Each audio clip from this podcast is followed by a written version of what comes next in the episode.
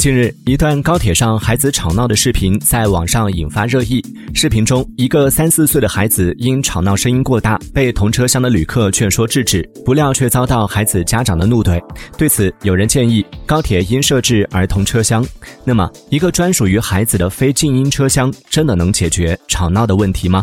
网友热评：这是要用魔法打败魔法吗？但是那些安静乖巧的孩子和他们的家长，不就成了受害者了吗？